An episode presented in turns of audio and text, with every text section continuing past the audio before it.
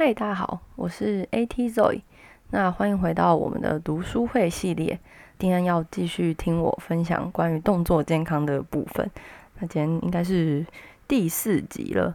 就我们之前讲到了动作健康是什么，然后讲了嗯好的姿势是什么，然后上一集讲到动作是什么。那我们今天要来讲疼痛，就是疼痛跟动作有什么关系？就当我们人产生疼痛的时候啊，神经系统会改变，就导致呢你的肌肉之间会因为这个疼痛的反应，然后发生一些变化。就我们会避开一些会痛的动作，所以呢，你原本的动作模式就会改变。比如说脚踝不小心扭伤的人，我们就最常见的就是脚外翻，就是你也可以想象那个脚扭到那个动作。刚扭到的时候啊，可能因为关节肿胀。肌肉韧带受伤，所以你在走路往下踩的时候，你可能会痛，甚至勾起来的时候也会痛。所以我们的身体就会保护自己，去不要下踩这个动作，或是让重心不要放，呃，重心放在一个没有受伤的脚上。所以因为这个疼痛，你在走路的时候，你的动作就改变了。那这个变化，这个动作改变，这个变化对于短期刚开始，嗯，我们说急性期可能是有帮助的，因为它。减轻疼痛，然后它去保护了疼痛部位，你可以比较容易消肿，你的韧带、你的肌肉比较容易会恢复到原本的状态。可是如果长期，比如说因为这个疼痛，所以导致你平你之后重心就一直都放在非受伤的那只脚，那你的动作模式改变了，你不一定就会恢复到原本就是疼痛前的状态。你可能之后走路都会有一点怪怪，一拐一拐的，或者是你的重心。就会一直放在非承重的脚上面，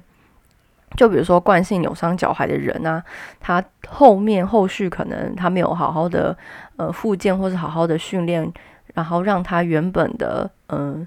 受伤的地方恢复到正常化，可能就会造成他两只脚的肌力比较不平衡。那如果他是运动员的话，就可能会造成运动模式改变，然后甚至就让其他地方受伤。就例如我有一个学生，他是手球队的选手，然后他就是比较长期扭伤，很容易就扭伤，所以他的脚踝其实是相当不稳定。那他膝盖就相对的要承受更多的压力跟稳定，因为你的脚踝不稳了，所以你的膝盖就要帮助你的脚踝去稳定它，所以他就会很常跟我抱怨说他膝盖不舒服。我们会就会发现说，哎，这可能跟他脚踝扭伤有相当大的关系。这个 paper 里面，他研究者说，其实就有两种，一种是疼痛造成动作改变，一种痛是动作去造成了疼痛的发生。呃，这两种都有可能。那我们常说那个，你因为扭伤，所以疼痛，然后造成你后续的动作改变。那什么是动作造成疼痛发生？就是比如说你脚踝扭伤之后，你没有你好了，你觉得你脚踝好了，可是你没有让它。恢复到原本的正常可以运动的范围，然后你就去打球，所以它可能让你的膝盖承受更多压力，你就开始膝盖痛。那可能这就是动作去造成疼痛的发生。所以他希望呢，我们可以更着重在动作导致疼痛发生这件事情上面，因为常常选手啊都会因为痛来找我们。就比如说他膝盖痛，他肩膀痛，可是这个痛就可能只是他最后产生的结果。我们看到的可能是因为他疼痛之后动作改变，可是我们应该要去寻找是他做了什么事造造成了这个疼痛的发生。就还记得我们上一集有讲到动作检测跟失控的动作嘛，uncontrolled movement 这件事情，就我们可以通过一些动作检测，你去找出一些问题。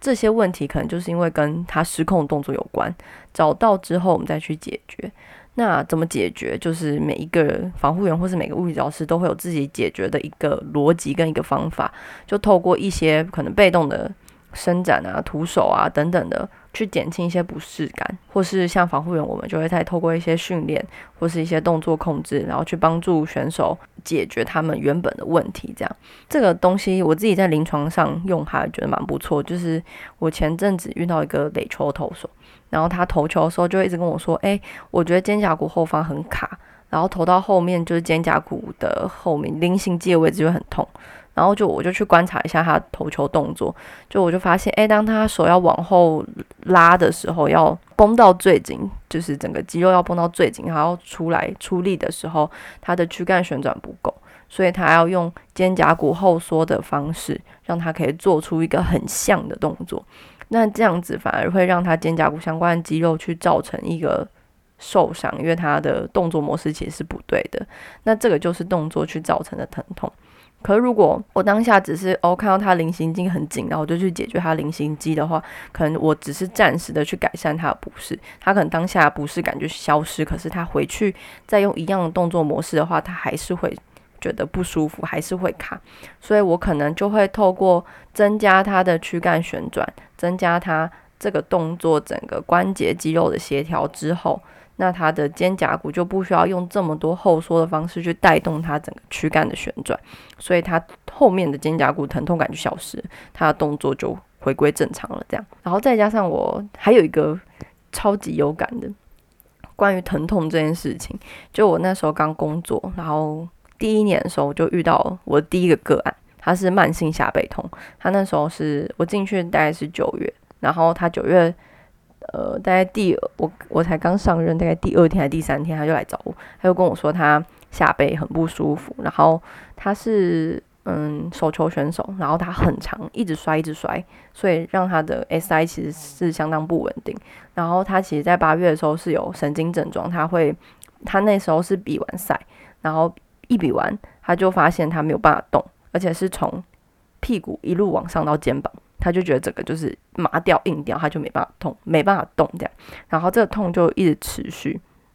然后但这是最严重，可是他在可能在半年前就已经有陆陆续续有疼痛发生，所以这个痛已经从原本的 SI 的位置慢慢到扩散到整个呃驱赶，就就有点像是 central pain，我们讲的 central pain 就是呃这个痛已经让你的大脑的有一有一些地方改变，所以你觉得。你觉得痛已经不是真的那个位置的痛，而是你的大脑告诉你你在痛，所以那时候他的肌肉整个都是很紧绷的状态，他完全不让人碰，完全没有办法做任何的徒手或是任何的伸展，只要一碰他就痛，一碰就痛，就他对痛这件事非常非常敏感。嗯，我当下大概知道他是神经一定是有问题嘛，然后再加上他的健康关节在骨盆位置，骨盆后方。它就是脊椎、肩椎跟骨盆的交界处的关节。那当当下大概知道说，哎，那边是不稳定的，可是我没有办法去解决他的痛，因为他不给我碰，完全没办法动。我们就求助了蛮多医生，然后啊呃，有先排除了一些。呃，腰椎的骨性的受伤，比如说椎间盘突出啊、椎弓解离啊，这些都是确定没有的，那就真的是神经的问题。然后后来就遇到了一个物理治疗师，那他就是利用 K C 的方法，Kinetic Control，就是他是用很多很多的动作控制的方法。然后他一开始也都想徒手，但发现诶没办法徒手，所以他就是用呃，我觉得他超厉害，就是用一些指导语的方式、指令的方式把呃学生。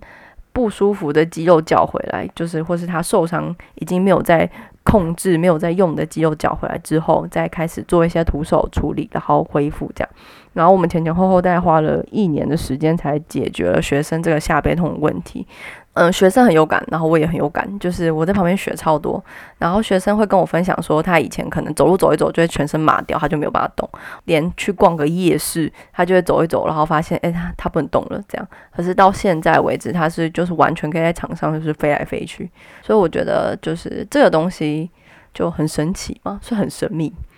就现在也是一直陆陆续续在进修，就是关于动作控制这件事情。好的动作控制呢，就是大脑会去寻找一个最适当的方法，然后创造出一个最有效率的动作。所以当你动作控制不好时，就可能会导致你疼痛症状产生、动作改变，甚至表现下降。所以拥有一个好的动作控制很重要，那它就会使你拥有比较好的生活品质。就例如我刚刚那个学生，他从原本连逛夜市都会全身麻掉，到现在他就可以好好的在球场上表现，所以这就是动作健康。那我们下礼拜呢就要来分享，那如何维持动作健康，如何好好的控制自己的身体呢？所以呢，就下集见啦！啊，对，今天是十月，Happy Halloween，Trick or Treat，对吧？要记得去要糖果，拜拜。